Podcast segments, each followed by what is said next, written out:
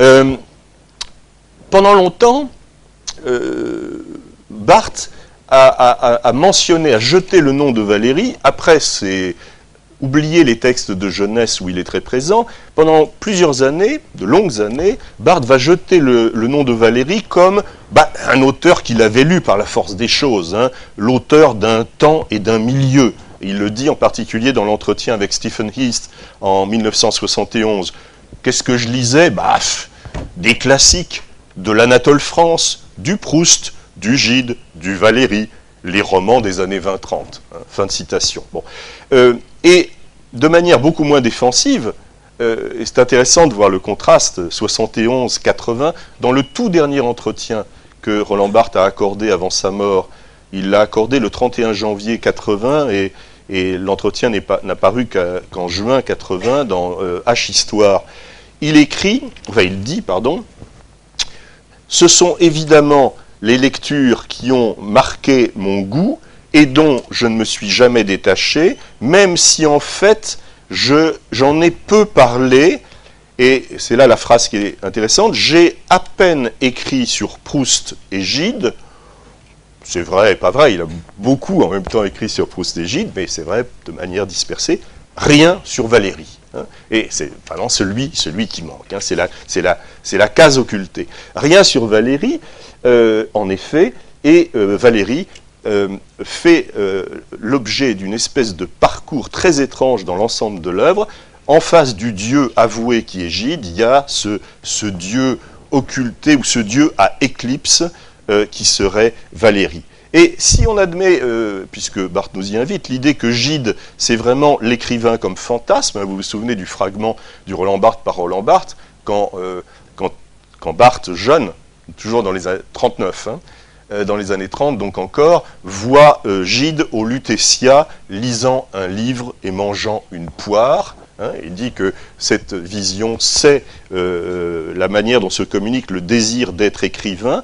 Alors si euh, Gide est cet homme qui lit euh, un livre et qui mange une poire au lutetia et communique ainsi le désir de prendre la posture de l'écrivain, alors qu'est-ce qui a été occulté ou, placé sous un cache, ou, pas tout à fait jusqu'à la fin, vous le verrez, avec Valérie? Au fond, qu'est-ce que qu'est-ce qu'eût été Valérie, qu'est-ce qu'est Valérie dans ce jeu, dans ce jeu des dieux euh, montrés ou cachés? Alors c'est pour ça qu'il faudrait, je crois, remettre complètement en question l'idée que nous avons souvent, euh, et encore quand nous avons lu les textes de jeunesse, qu'il y a eu un Valérie dont dont, Barthes était imbu parce qu'il avait, parce qu'il avait 20 ans et que Valérie était dans le paysage, et qu'il aurait complètement effacé ensuite cette référence. Je vais essayer de vous montrer que ce n'est pas le cas. Et euh, je, remarque que cette, euh, cette idée a touché presque tous les barthésiens, je m'en exclus pas.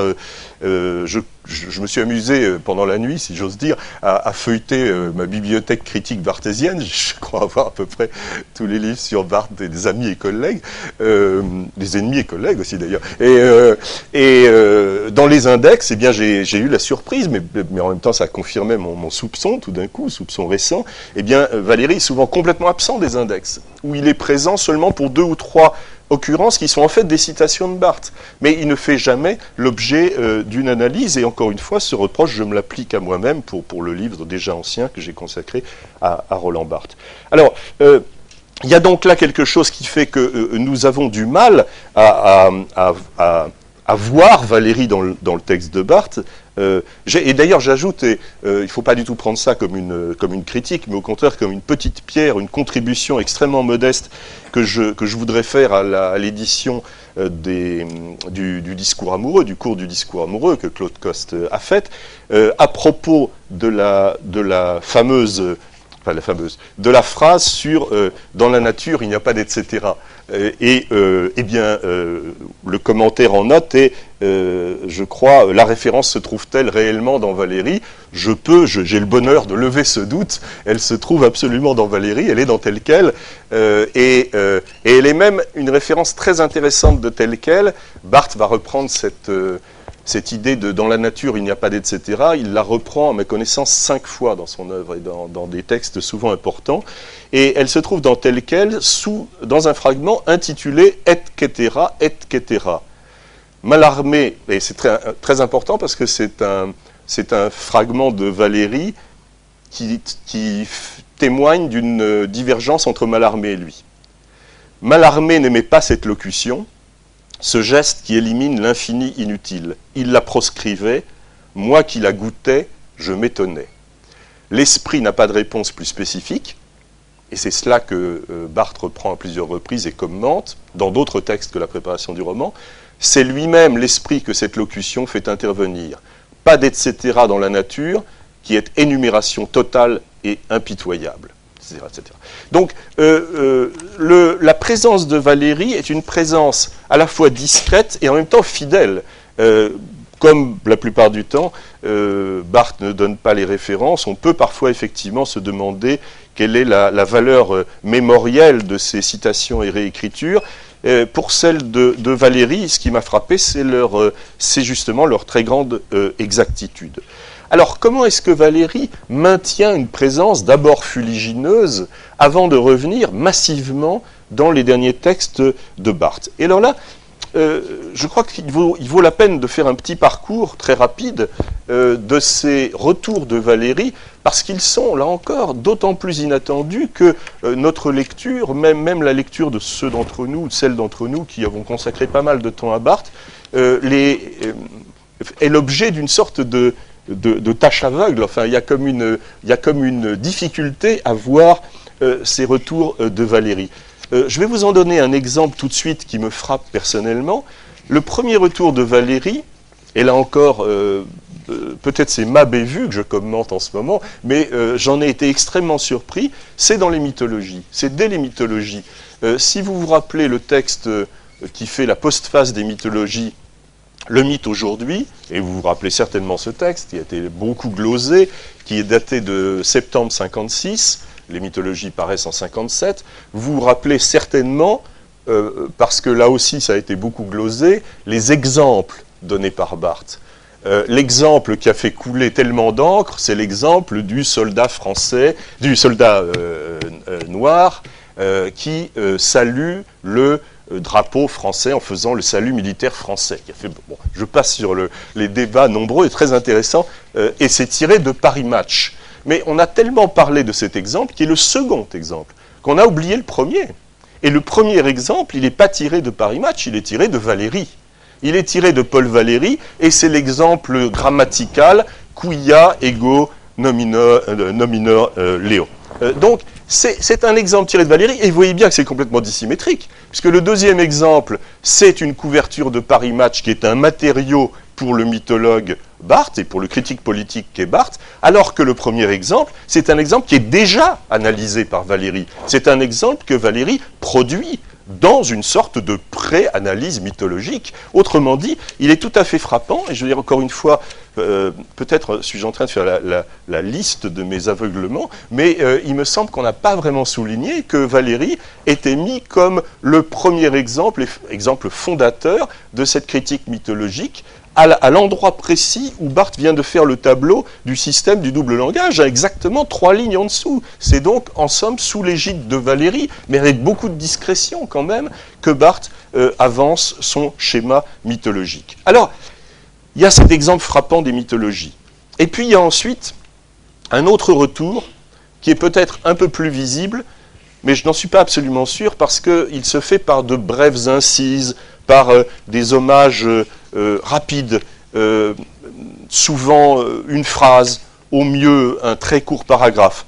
Et c'est ce qu'on pourrait appeler le retour de Valérie comme poéticien, le retour du poéticien, pour reprendre d'ailleurs le titre d'un article de Roland Barthes où apparaît le nom de Valérie. J'en donnerai rapidement trois exemples.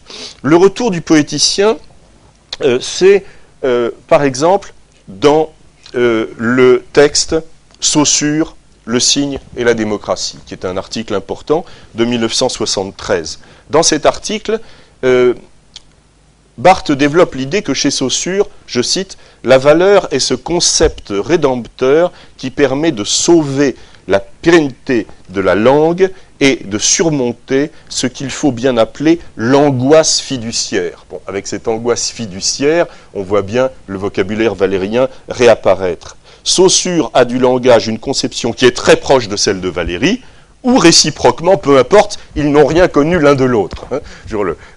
L'obsession de Barthes, que surtout ne parlons pas d'influence, et l'idéal, c'est de rapprocher des gens dont on peut être sûr qu'ils ne se sont pas lus. Hein. Ça, on est tranquille. Hein. Euh, autre exemple qui, est tiré d'un article, le fameux article pour l'Encyclopédia Universalis, intitulé Théorie du texte, ou texte, théorie du, plus exactement, qui est de 1973 également, euh, et où euh, Barthes écrit toute une part de la littérature, c'est la conclusion ou presque, est passée à la linguistique, je coupe un morceau, sous le nom de poétique en italique, parenthèse, translation dont Valérie avait vu la nécessité, fin de la parenthèse, et a échappé ainsi à la juridiction de l'histoire littéraire. Donc Valérie, là encore, fût-ce le temps d'une phrase, mais dans un article euh, important puisqu'il euh, est fait pour rester, et il est resté euh, dans l'Encyclopédia Universalis, Valérie est crédité d'avoir été celui qui a demandé, qui a voulu et qui a œuvré à aussi cette translation de la littérature vers la poétique. On pourrait résumer tout ça pour accélérer, je vais sauter quelques références, on pourrait résumer tout cela par une formule que Barthes, euh, une formule d'éloge que Barthes a pour Valérie, euh, et qui est assez synthétique, où Barthes dit euh, Valérie a voulu faire, il a voulu que, je cite, que l'on établit la littérature, que l'on établit la littérature, subjonctif, comme un objet de langage, hein, qu'on établit la littérature comme un objet de langage, et ça c'est tiré de l'article Le retour du poéticien qui porte sur Gérard Genette et qui parle aussi de Jacobson.